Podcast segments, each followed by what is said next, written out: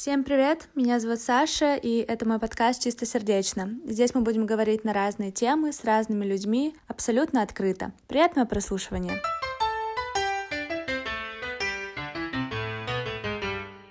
Снова всем привет! Наконец-то я записываю свой новый подкаст, потому что вы так много меня просили, и сегодня в гостях у меня Полина. Она еще пока Мурзинова. Она успешный фрилансер, в отличие от некоторых, и владелица собственного бизнеса. В общем, это именно тот человек, который после предыдущего выпуска про работу должен вложить на сферу успех. Итак, Поля, расскажи про себя и вообще, как ты пришла во фриланс. Ну, еще раз, меня зовут Полина, я живу в Санкт-Петербурге, где-то, получается, ну, так же, как и ты, да? Угу, получается, четыре да. года примерно. Вот. А во фриланс я пришла как-то совершенно неожиданно для себя. Сначала все таки я пришла к открытию своего дела. У меня свой mm-hmm. магазин с планерами ручной работы. Вот. И как-то получилось так, что я создала свой магазин, соответственно, я и создавала дизайны своих ежедневников.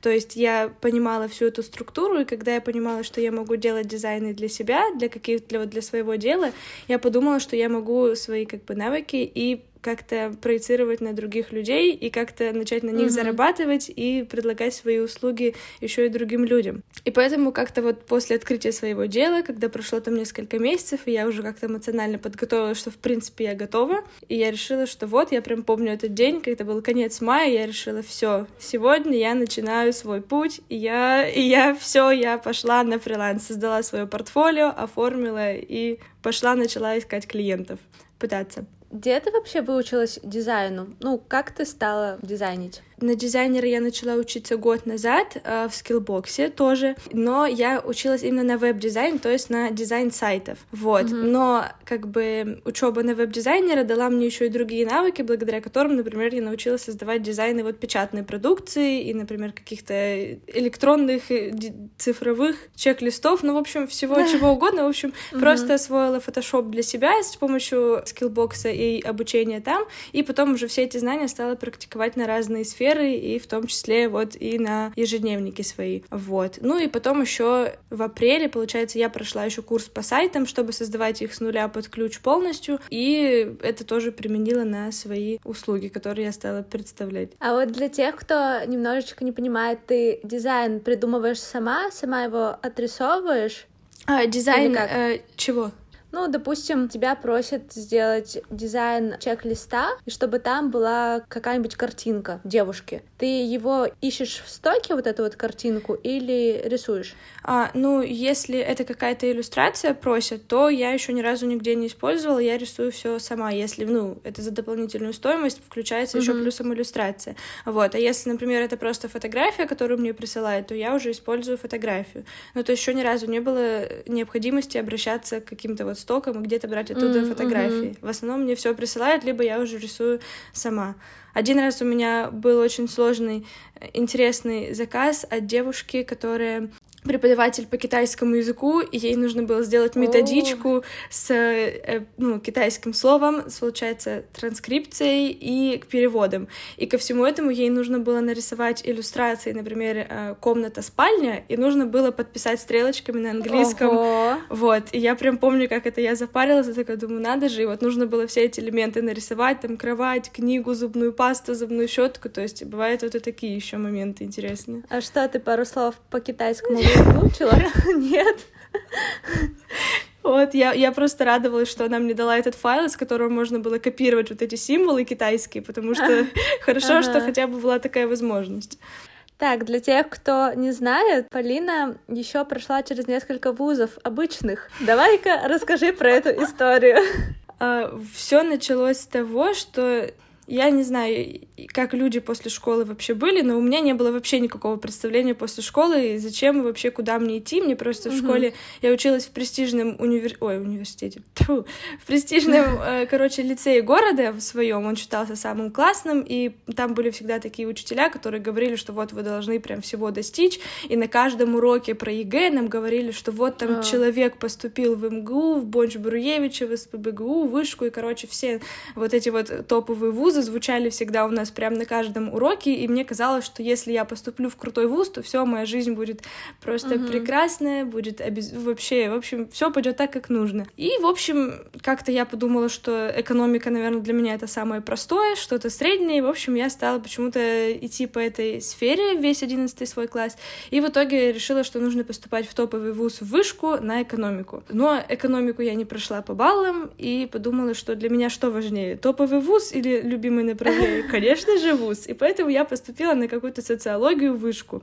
Вот. Угу. Направление было социология, социальная информатика. Я до сих пор не понимаю, что это оно из себя представляло, но звучало очень красиво. Э, и как бы и социология, и информатика очень ну, здорово. Да. Ну вот. И в итоге вообще ничего не скажу плохого про само образование, потому что учили действительно интересно, было здорово, классно в плане формата, то есть очень, очень классные проекты, много интересного, но это совсем не моя была сфера деятельности, мне вообще не нравилась вот эта вот, ну, в общем, вся эта тема, и мне, короче, учиться не нравилось, и еще было очень сложно, то есть вся учеба занимала весь мой, все мое время, и мне из-за этого не хватало вообще ни на что, то есть я даже не думала вообще, вообще о себе, о своем будущем я не думала, и пришло, mm-hmm. вот, и получилось такое, что я могла просто не спать всю ночь э, из-за того, что, ну, из-за того, что много проектов, потом я не спала всю ночь, до 7 утра мы сидели, делали проект, потом ехали к 10 на пару, его защищали, потом еще было три пары, и, в общем, было таких просто несколько ночей подряд, и, в общем,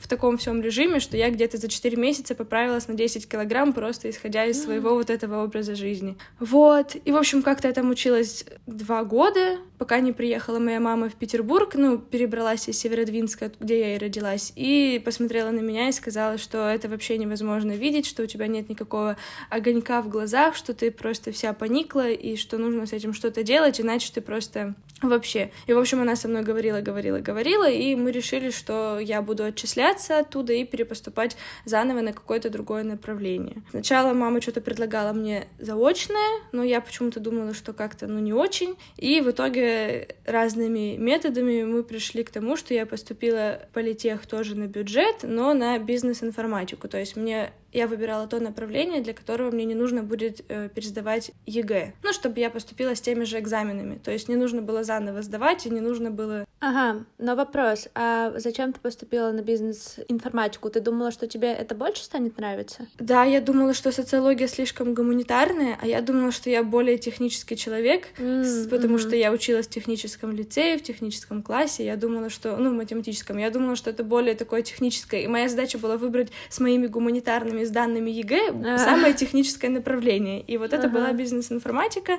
поэтому я поступила туда и, в общем, начала там учиться как-то так. Но там вообще практически не было никакой нагрузки, все было достаточно легко понятно. Вот такой прям стандартный университет с этими лекциями, с этими э, преподавателями, ну, возрасте. В общем, все такое, ну, все равно интересно, что я такой метод обучения тоже познала и попробовала на себе. А потом проучилась я там полтора года, потом я создала свой блог, потом я попробовала себя в дизайне, потом я поступила на дизайнера. В общем, все прошло к тому, что я поняла, что университет слишком много занимает моего времени, и что уже как бы хочется и работать пойти, и начать как-то свое дело открывать. И в итоге таким образом я вообще перешла на заочное, опять поменяв направление с бизнес-информатики на менеджмент, и в итоге я осталась на заочном, и очень надеюсь, что я все-таки получу свой диплом и дойду до конца. Так, так, так, а на каком ты курсе? Третий, получается. Третий, ну, что, два годика осталось. Да, тем более все дистанционно у нас теперь, да, поэтому. Да.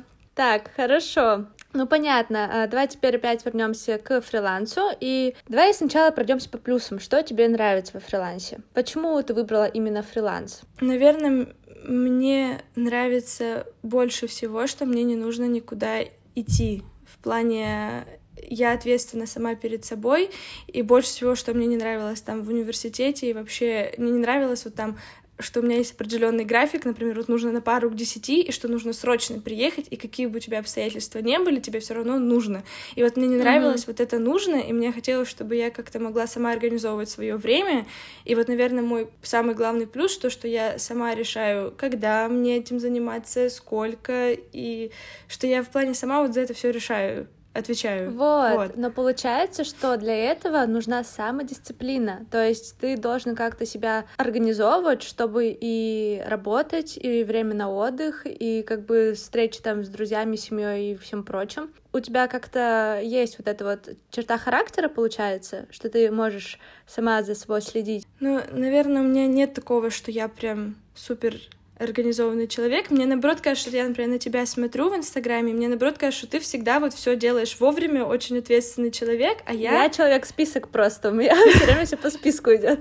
А я, ну, как бы, да, организовывать себя нужно, но, как сказать, то есть у меня такая... Я вот очень часто нахожусь на такой грани, то есть я как бы, с одной стороны, делаю я сайт, у меня, например, неделя на этот сайт, и я понимаю, что я за эту неделю должна его сделать, и как бы срок, я точно, у меня такая ответственность, что я понимаю, что срок я не сдвину, и я точно сделаю это в срок. Но тогда, когда я возьмусь за него, это уже, ну, я могу решить. То есть я, ну, ага. по идее, надо бы в первый день сделать там за всю неделю там по чуть-чуть, либо сесть в первый день и все сделать и сдать пораньше. Но у меня вот этого нету, и я все время на грани. Я все присоединяюсь в самом концу, но все равно все сдаю в срок. То есть а, ага. вот этот момент страдает, но я ни разу не подводила сроки работы и, ну, всегда все выполняла успешно, ответственно и в срок. Но в плане самого организованности, конечно, это у меня иногда страдает. То есть, э, по идее, у тебя есть какой-нибудь твой распорядок дня, и получается ли так, что ты в какие-нибудь дни прям работаешь с утра там до ночи, а в какие-то дни ты просто выдыхаешься и не работаешь вообще? Всегда стараюсь встать пораньше и начать делать утром то, что мне меньше всего нравится. То есть, если, например, мне нравится рисовать иллюстрации, то я могу их отложить на вечер, зная, что это для меня будет в удовольствие. А если мне там не нравится делать адаптацию под мобильную версию, то я лучше встану и сделаю это с самого утра. Но, опять же, я очень эмоциональный человек, и в один день я могу быть супер продуктивной и целый день сидеть, работать и даже не устать, а на следующий день я могу проснуться уже уставшей и уже ничего не хотеть mm-hmm. делать. То есть у меня очень зависит от эмоционального состояния, и из-за этого тоже зависит моя работоспособность и мой распорядок дня. То есть определенной структуры у меня нет, я все каждый день как проснусь, какое у меня состояние, я от этого и отталкиваюсь. Просто вот есть такое, мне кажется, на фрилансе, то, что ты как бы не, не ходишь в офис, и у тебя нет вот такого, что вот я вышел на работу, я там проработал 8 часов, я вернулся домой с работы, и больше я о работе не думаю. Мне кажется, на фрилансе ты думаешь постоянно о ней, mm-hmm. и у тебя как бы стирается грань, и ты можешь работать целый день.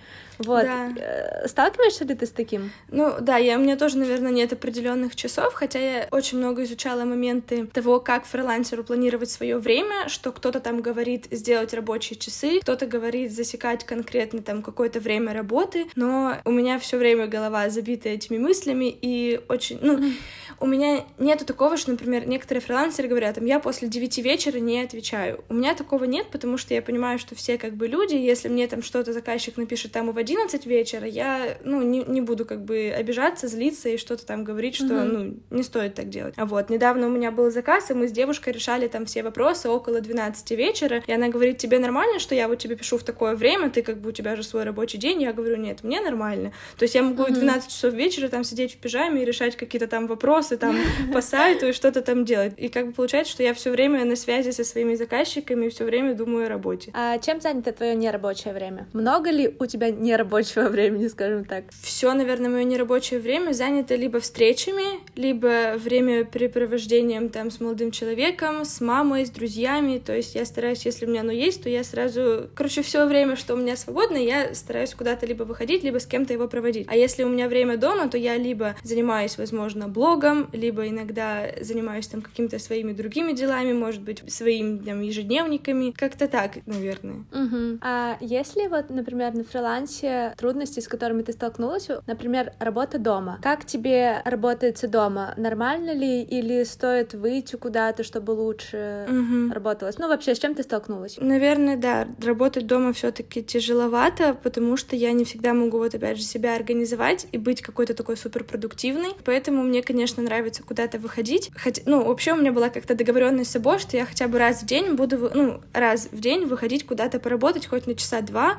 Но это все равно как-то пошло пошло у меня не по плану, потому что все таки лень, и ты уже села за работу, уже сидишь, работаешь, и как бы вроде боишься, что если я выйду куда-то, я потеряю эту работоспособность, и в итоге это как-то меня так останавливает, вот. Но все равно мне больше нравится работать где-то, потому что там ты ни на что не отвлекаешься и полностью вот э, в своем вот в этом задании.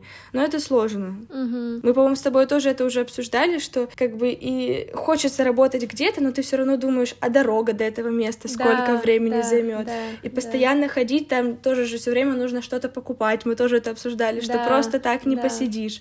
И поэтому вот такие всякие разные мысли и как-то так. Так, ладно, хорошо. А расскажи про свой идеальный рабочий день. Вот с утра до вечера. Во сколько ты проснулась, потом во сколько ты спать уходишь? Чисто вот целый день. Наверное, я бы хотела просыпаться где-нибудь часов в 8 утра. Первые часа полтора тратить на там разные практики, на, возможно, йогу, какие-нибудь аффирмации. Потом я бы хотела выходить куда-нибудь завтракать, наверное, с кем-нибудь ненадолго. Потом возвращаться домой работать, может быть, часа 3-4 где-то здесь пообедать. И потом, наверное, снова выйти куда-нибудь уже самой одной и снова поработать. И, наверное, закончить, ну, чтобы рабочий день начался где-нибудь, может быть, в 11, ну, или завтракать одной, например, чтобы рабочий день начался где-нибудь в 11, например, и закончился где-нибудь, может быть, часов в 6, в 5 с перерывами, mm-hmm. вот. И в конце, например, либо в начале дня, либо в конце дня где-то выделить еще момент на спорт, потому что я планирую еще ходить. Вот у меня как раз была мысль, что я хочу спортом заниматься не только дома, но еще где-нибудь, чтобы у меня была как была задача выйти из дома куда-то еще. Да. Вот. Да. И поэтому вот чтобы еще у меня были какие-то занятия, куда чтобы куда-то ездить. Ну и где-нибудь, чтобы рабочий день заканчивался вот часов в 7-8, и потом было время для себя, потому что у меня с этим проблемы. Я все время могу работать и до ночи, и не, не выделять время на отдых, и чтобы где-нибудь рабочий день заканчивался в 7-8,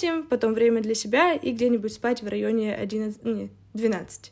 Вот так. Да, вот, идеально, да. да, хорошо. Ты говорила о том, что тебе клиентка писала в 12, да, и ты, в принципе, была не против. Но сталкивалась ли ты за время фриланса с какими-нибудь странными клиентами, с их странными желаниями, или просто все у тебя были нормальные? Была одна такая девушка, она... Мне нужно было выполнить тестовое задание, я его сделала вроде как бы хорошо, и им понравилось. Там было тестовое задание на сайт, я сделала, им понравилось, но они сайт делать передумали. И они mm. сказали, что мы будем как бы с вами работать на долгосрочной основе, но какие-то разные разные заказы. То сначала одно им нужно сделать, то другое, но как бы я всегда на связи. И была очень странная девушка. Во-первых, у нее был очень странный голос, какой-то плаксивый какой-то прям. То есть она все время, чтобы она не говорила, такое ощущение, что она все время плачет вот таким голосом, как кричит о помощи какой-то, не знаю. И она могла мне там записать э, голос. Во-первых, она всегда общалась с голосовыми сообщениями, всегда, вообще неважно, могу я послушать вечер, утро, ночь, неважно. И она, например, могла в 11 э, ночи мне записать, Полина, Полина, нам надо вот тут вот Юлю вырезать. Я думаю, какую Юлю? А оказывается, им нужно фон обрезать и вырезать человека. А она вот таким а. голосом, нам надо Юлю вырезать, вы можете вырезать, сколько стоит? И вот у нее все задачи, которые она ко мне обращалась, были вот таким голосом, такие вот странные. И, в общем, потом она мне как-то записала в 11 вечера снова голосовое. И вот тут я уже не выдержала и сказала, вы знаете, я не могу отвечать постоянно угу. на сообщения. Я говорю, давайте вы будете там, ну, задавать вопросы там или просить меня там днем, чтобы я это сделала сделала заранее. И она опять отправила голосовое, и не важно, тут же, что типа, а я же не знала. И, в общем, короче, на этом моменте наше с ней сотрудничество закончилось, потому что я уже не ответила, и все. Угу. Ой, сама сойти. Да. Ну, бывает, да. Угу. А, ты сказала про тестовое, я просто вчера слушала подкаст, и там девушка с Киева, она тоже дизайнит, она сказала, что она искала работу на Аплансере, это, угу. в общем, международное. Она сказала, что ее э, несколько раз кидали арабы, группы, и она больше там не сидела. Она делала им тестовое задание, они как бы его принимали, но ей больше там не писали, а на самом деле это было не тестовое, а как бы задача, которую да. она им делала бесплатно. Я такая думаю, капец, это что за развод? Это вообще... Как с этим не сталкиваться? Где ты ищешь клиентов, которые как бы вот, ну, точно тебя не разведут? Ну, желательно. Я, кстати, про тестовое такое слышала очень много. Я, слава богу, с таким не сталкивалась, но такое слышала, что задание дается нескольким, например, фрилансерам, они его выполняют, и, соответственно, потом заказчик выбирает то, которое им нравится, и как бы все. А, ну, и, ну, как бы, и принимает его вот как раз за эту задачу. И поэтому нам говорила девушка как раз на курсе, что нельзя, что вообще любое тестовое задание должно, по идее, быть оплачено. И оно может быть не оплачено только в случае того, что если это какая-то супер крупная компания, и там, например, долгосрочный, например, в штат набирают дизайнера, то да, а если это какая-то разовая, ну, разовый проект, например, на сайт, один раз нужен вот такой вот человек, то вообще тестовое задание должно быть в любом случае оплачено. Ну, вот, по крайней мере, и это как бы нормальная практика среди вот таких качественных работодателей, заказчиков. Поэтому вот нам говорили, что про этот а, момент. Ничего себе. Так, хорошо. А где ты ищешь клиентов? Начинала я с Телеграма, потому что мне казалось, что это довольно просто. Там угу. часто все время мне приходило там нужен человек там на сайт. И я вначале начала откликаться сама, потом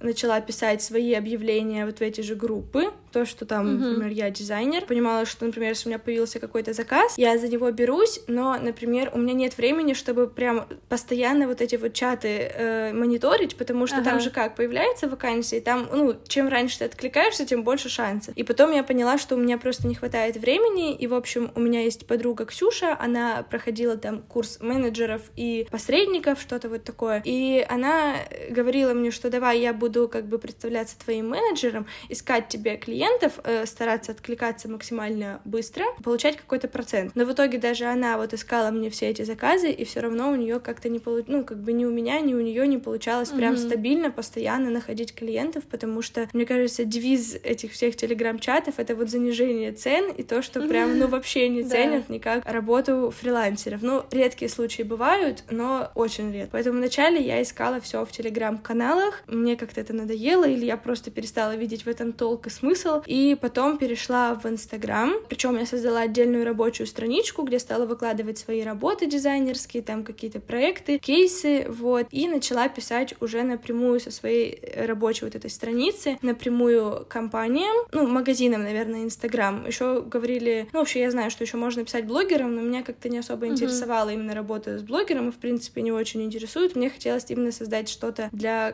какой-то магазина Инстаграм, например, одежды там или еще чего-нибудь. Я стала писать напрямую прям туда, всем этим магазинам, которые мне как-то откликались э, внутри, что мне нравится их, например, стиль, что мне, например, это близко, то я начинаю им, ну, то я им пишу предложение коммерческое. Ну и потом, в принципе, я стала больше вести эту рабочую страницу, и люди начали писать мне уже напрямую, ну, как бы сами мне с просьбой, вот, с тем, что могу ли я выполнить для них там определенную вещь. А, вот, это круто, это хорошо. Слушай, а какие-то тогда ты советы дашь дашь начинающим фрилансерам, которые занимаются именно дизайном и которые хотят искать клиентов и просто начать свой путь? Наверное, я бы посоветовала сначала выбрать свою сферу и нишу, потому что дизайн, он обширный. Можно делать э, дизайн чек-листов, можно делать э, дизайн сайтов, можно сайты отдельно создавать, можно рисовать иллюстрации. Поэтому э, мой совет в том, чтобы человек выбрал то, что ему нравится больше всего, то, что ему и нравится больше всего, и получается больше всего, чтобы это была какая-то какая-то определенная сфера. Еще также я советую выбрать, например, нишу. То есть я считаю, что нельзя, например, делать одинаково хорошо дизайн для, например, магазина э, гаджетов, где там должны быть какие-то определенные, там, не знаю, цвета, яркие какие-то mm-hmm. акценты,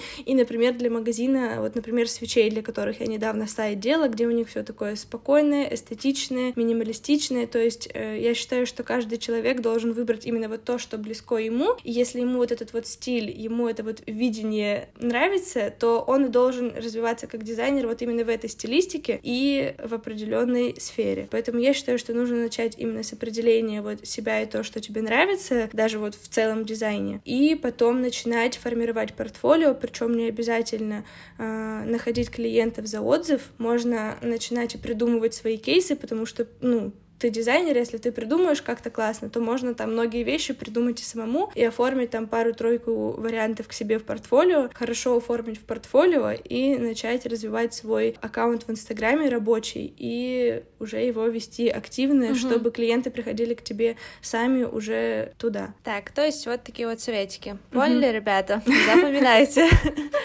Слушай, а в каких случаях ты точно откажешься от работы? Ну, наверное, только в том случае, если человек совсем, э, ну, если у него есть какой-то определенный бюджет, который совсем не сходится вообще с моим пониманием. То есть ага. я готова пойти на встречу, сделать какую-то скидку, если она соизмерима, в принципе, с масштабами работы. Но если человек там хочет сайт за 5000 рублей, и там миллион блоков и всего того, чего ему нужно, то я сразу скажу, что, ну, нет. Хорошо, вот как ты прям подошла к тому, что я хотела следующее спросить.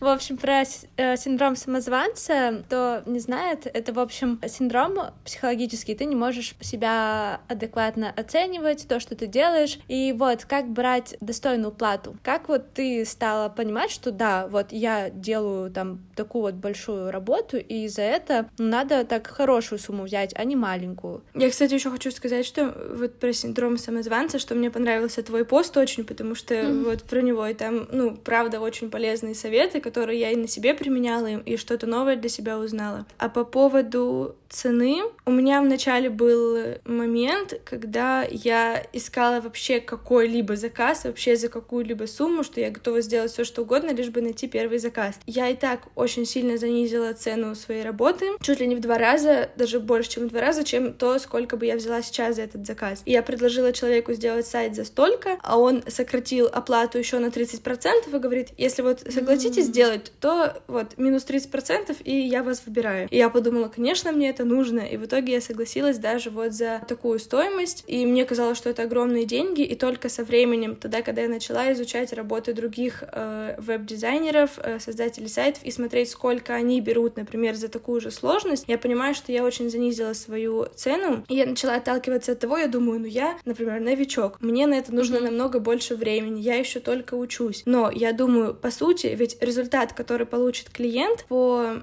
своему объему, это то же самое, если бы и выполнил эту работу какой-то профессионал. Ну, то есть, mm-hmm. э, неважно, сколько я времени затрачу на выполнение этого задания и насколько там мне будет сложно или легко, все равно объем работы, который я выполню, он одинаков. И поэтому почему в самом начале своего пути я должна там, ну вообще, или другой любой человек должен занижать цену своей работы, лишь бы найти кого-нибудь, а человек, который будет, например, с огромным опытом, выполняя ту же самую работу, должен получить больше, если объем работы одинаковый. И вначале я очень занижала свои цены, потом я поняла, что это совсем не соизмеримо, и что другие люди берут намного больше, хотя у них может быть и опыт работы меньше моего, и делают мне, например, не нравится, как они делают, но они же не боятся брать такую сумму. Я просто вот так вот себе решила, я устанавливаю такую цену, и пока я не найду клиента за такую цену, я не буду брать просто. Вот я себе такое сказала и искала.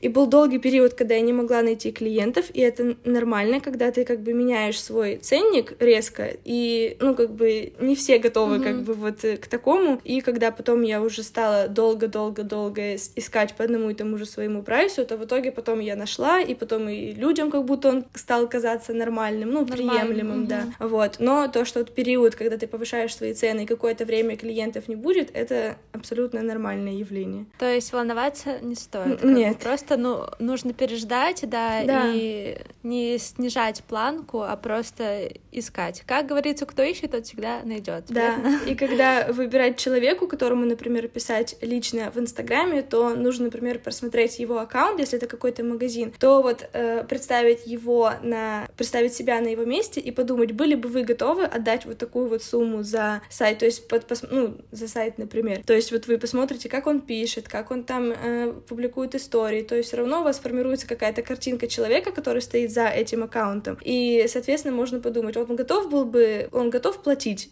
ну вот, э, дизайнеру, например, mm-hmm. потому что иногда, ну, можно это увидеть, исходя уже из аккаунта человека. И таким людям просто не стоит писать, чтобы не расстраиваться и не портить там свою самооценку, не сомневаться в себе и уже писать тему, по кому видно, что они готовы будут вложиться там в хороший дизайн и в хорошего специалиста. Так, все, все запоминаем лайфхаки, как искать. А у тебя фриланс — это на всю жизнь? Блин, на самом деле сложный вопрос. Ну, вообще у меня есть в планах поработать... Вот как сказать, фриланс — это ведь э, что ты подразумеваешь? Когда я беру отдельные заказы или когда я работаю дома? Сама на себя просто. Вот ты, типа, свой начальник, ты там без какой-либо команды, ты просто вот сама ищешь заказы, сама берешь, сама делаешь. То есть ты одна. Ну, вообще у меня, конечно, есть в планах и в мечтах, так сказать, попробовать себя в штате, дизайнером, mm-hmm. хотя бы просто, чтобы посмотреть изнанку всего этого э, дела, но насколько я знаю и насколько я так думаю, что это нужно было делать в самом-самом начале, а так как у меня уже есть какой-то определенный опыт, то я думаю, что, наверное, уже я бы этого, может быть, и не хотела, хотя чисто ради опыта, чтобы у меня это когда-нибудь бы было, я бы хотела, но не знаю, возможно ли это, в принципе, в будущем. Конечно, в будущем я бы хотела, чтобы у меня была своя команда, вообще какой-нибудь, может быть, не знаю, школа или какое-то свое агентство, дизайнерское mm-hmm. в минималистичном стиле, вот э, что-нибудь именно такое по своей стилистике. Ну, не знаю. Сложно сказать, наверное. Ладно, не будем загадывать на будущее, потому что мир реально очень uh-huh. такой э, изменчивый. Э, давай тогда вернемся сейчас к ежедневникам. Вообще, как тебе пришла идея создавать свое что-то? Не было ли страшно? Было вообще очень страшно, потому что э, в момент открытия своего дела я как раз ушла с заочного, и, соответственно, я лишилась вот стипендии, на которую я тогда и жила, и, соответственно, у меня на мне была оплата квартиры и кредита за учебу, учебу как раз вот на дизайнера. И, соответственно, когда я открывала свои ежедневники, я понимала, что моя задача заработать на них столько, чтобы я смогла на эту сумму как бы не только оплатить все, что мне нужно, но еще и спокойно прожить, и еще и закупить материалы дальше. То есть у меня сразу от себя были достаточно высокие требования, но я думаю, что мне очень сильно помогло, и, в принципе, большая часть, самая главная, наверное, причина, почему они, ежедневники у меня продолжают жить и развиваться, по той причине, что я веду блог блог в Инстаграм, и, соответственно, оттуда приходят и новые люди, и очень много, большая часть э, моих покупателей — это мои подписчики, вот, потому что их, ну, планеры я развиваю не так сильно, я только сейчас задумалась о том, чтобы это делать, но, короче, страшно было очень. А как я вообще к этому пришла? Я сколько себя помню, я все детство любила всякие блокнотики, вообще всегда. У меня просто их было их миллион, исписано две страницы, но блокнотов миллион. И вообще я никогда не доводила их до конца, все время мне нравилось, я могла покупать их просто сколько вообще угодно, и поэтому, может быть, какая-то любовь к этому у меня вот еще из детства. И когда-то вообще спонтанно ко мне пришла идея, что я бы хотела, чтобы у меня был свой ежедневник, чтобы я как-то, ну, я как-то подумала об этом, ну, было бы здорово.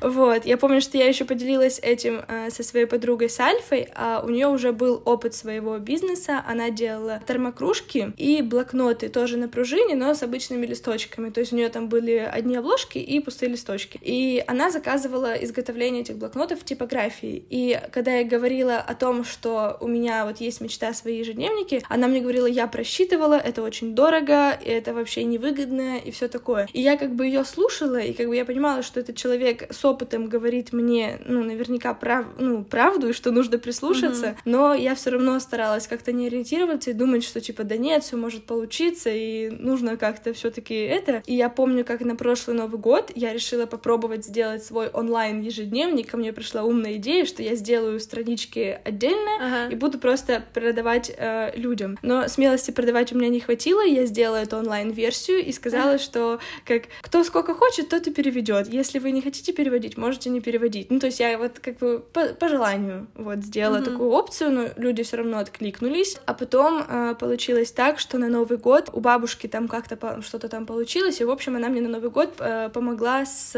В общем, подарила достаточно крупную сумму денег и сказала, что, ну, реализуй какую-нибудь свою мечту, какую ты хочешь, чтобы все, что mm-hmm. ты хотела, ты сейчас это сделала. И я тоже долго думала. Сначала думала, куплю камеру или буду там снимать видео, как я хочу, или что-нибудь еще. Но потом мама мне опять напомнила про свою мечту и говорит, может, ты подумаешь? И когда я начала уже этот момент изучать глубоко, как создаются блокноты, что для этого нужно, какие инструменты, какая техника вообще, а, материалы. И когда я все это изучила и написала список того, что мне нужно от и до, я поняла, что все это возможно приобрести домой и все это делать в домашних условиях. И вот оттуда и начался мой путь как раз раз с Нового года, когда я стала все это изучать, это вот весь процесс, и в итоге потом где-то к февралю я все это купила, совсем разобралась, создала дизайны и начала делать вот ежедневники дома. Вот на минуточку Полина сама все печатает, сама все собирает, на пружинку вот это все засовывает. Вы, вы представляете, это просто человек делает сам. Это как мини-завод.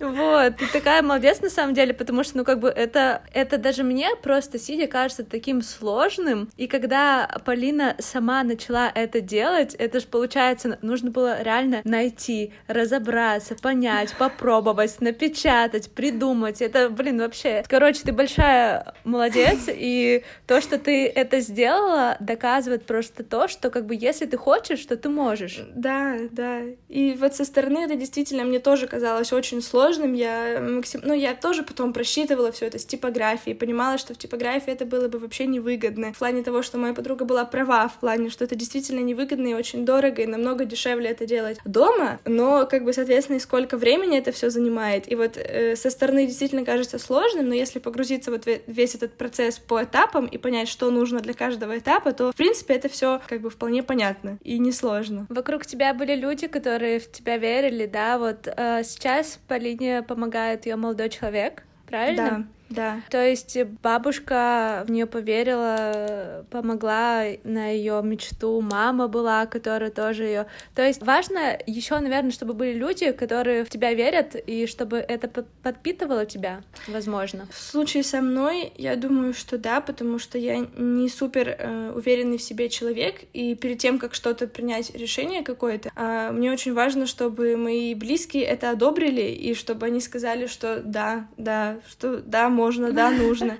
То есть я, ну, я не настолько решительная, и поэтому, если бы вот меня тогда, например, не поверила та же мама, которая мне сказала, да, давай, типа, давай-ка лучше ага. ты вот это сделаешь, то я, ну, и, соответственно, моя уверенность в себе подпитывалась вот их словами. То есть, возможно, есть люди, которые и без поддержки близких могут э, решиться на что-то, но мне без них было бы намного сложнее. Я не уверена, что я бы решилась на это, если бы не они. Мне вообще кажется, что если ваш близкий человек спрашивает у вас о том, что это происходит свою цель или мечту, всегда говорите, что делаете. Даже, типа, если вы думаете, что это что-то стрёмно, что это не получится, нет, всегда говорите, что да. пусть он делает. Вот как бы, чтобы он верил угу. и ви- видел, что вы в него верите. Мне кажется, что это важно. Да. Давай напоследок скажем про то, что мы с тобой совместно делаем. Давай, мы начинай. Все...